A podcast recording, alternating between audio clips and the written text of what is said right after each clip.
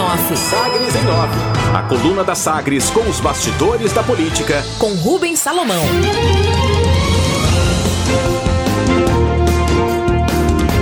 Bacia do Araguaia é modelo para programa ambiental com créditos de carbono a empresas. Revitalização da Bacia do Araguaia, lançada em 2019 pelo presidente Jair Bolsonaro em evento realizado em Aragaças, às margens do rio e na divisa entre Goiás e Mato Grosso, em parceria com os governadores dos dois estados, é a referência para o modelo de lançamento aí de um edital pelo Ministério de Desenvolvimento Regional. O programa Águas Brasileiras deverá ser um novo modelo de revitalização de bacias hidrográficas envolvendo a iniciativa privada e a comercialização de créditos de carbono. Pelo que prevê o edital, instituições que se interessem poderão patrocinar o processo de recuperação ambiental em troca de créditos, que compensariam degradações causadas pelas mesmas empresas em outras regiões do país. Governo federal pretende reunir projetos de recuperação de áreas deterioradas em nascentes de rios e outros locais importantes para o abastecimento de água no Brasil. Entre os projetos iniciais do edital lançado estão a expansão da revitalização da bacia Tocantins-Araguaia que teve início lá em 2019, há quase dois anos, com patrocínios privados para a recuperação de 100 hectares lá na divisa entre Goiás e Mato Grosso. Também está prevista aí no edital a oferta de projetos nas regiões Centro-Oeste e Nordeste, nas bacias do Rio São Francisco, Parnaíba e no Rio Taquari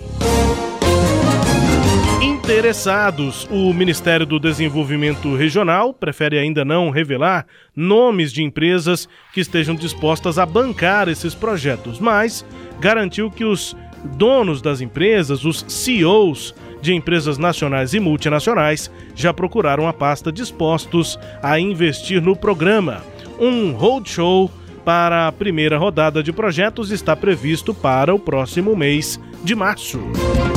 E na tentativa de entender a aceitação de possíveis parcerias, o Ministério também fez uma pesquisa online voltada a empresários em que 74% responderam que teriam sim interesse em apoiar projetos de revitalização ambiental e principalmente associar suas marcas ao programa.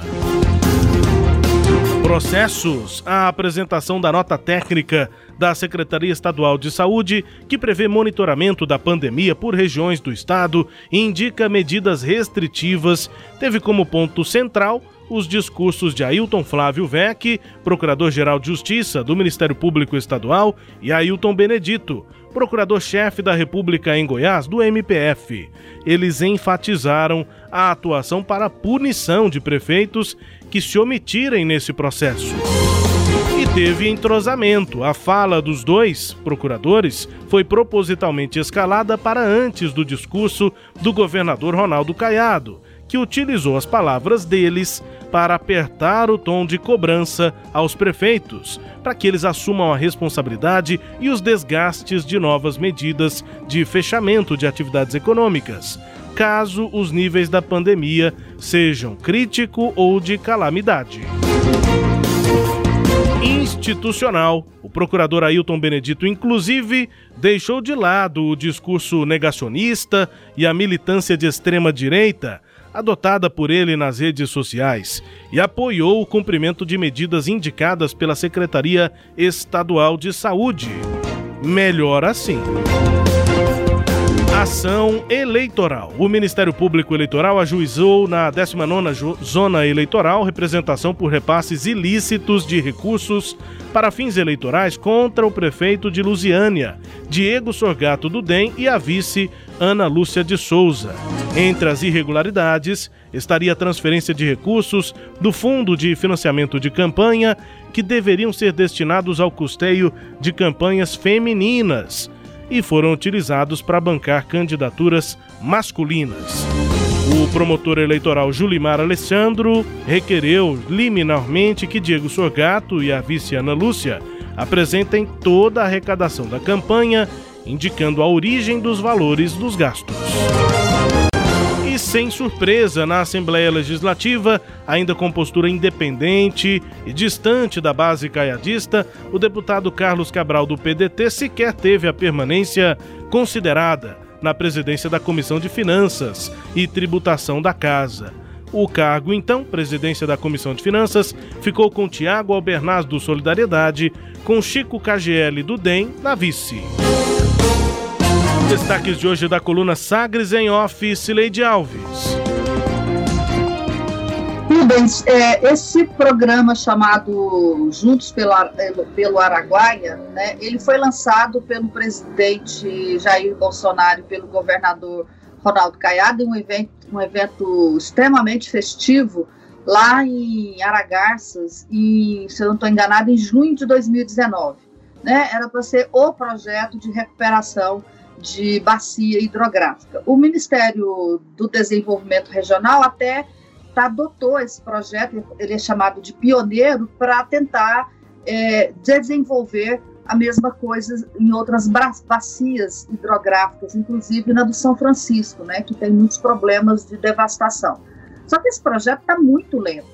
Né? Então, assim, eles lançam agora esse, esse edital para esse projeto de, de carbono, mas o que, até onde eu acompanhei, o que foi feito foi no ano passado, em julho do ano passado, o MDR, o, o, o Ministério de Desenvolvimento Regional, lançou, um, fez um contrato com a Universidade Federal de Viçosa para elaboração da carteira de projetos para intensificar captação de recursos e fortalecer parcerias para execução de ações na bacia. Ou seja, eles ainda estão na fase de buscar, de, de contratar um estudo para que esse estudo identifique condições de, de, de, captar recursos. Né? O Ministério gastou 2 milhões e 700 mil reais para contratar esse estudo para captação de recursos. Nós já estamos é, no, no, terceiro ano, entrando no terceiro ano do governo de Ronaldo Caiado, já se passaram dois anos, né, desde que o projeto foi lançado em 2019 e pouca coisa andou. Então, eu, eu olho para essa ideia aí, que me parece interessante, mas fico pensando, para quando? Né? Assim, eu percebo que os governos são muito bons em lançar projetos, estão sempre lançando mas eu questiono é quando que os, os, projetos terminam e esse tem sido uma dificuldade constante. Há um compromisso em lançar, mas parece não haver um, um compromisso em terminar, em fechar e entregar o serviço executado com meta cumprida, Rubens. É, e a dificuldade de encontrar empresa que banque o projeto para ter a sua imagem ligada a ele, né, de aquela imagem de recuperação ambiental, de empresa parceira do meio ambiente, e ter esses créditos de carbono que na prática podem ser negociados, né? A empresa pode ter esse crédito e pode vender para uma outra que está degradando o meio ambiente e que não está fazendo nada em troca. Ela, essa empresa que está degradando pode comprar o crédito de carbono de uma outra. Mas assim, parece ser meio difícil, até por conta desse exemplo no Araguaia, né, Celede?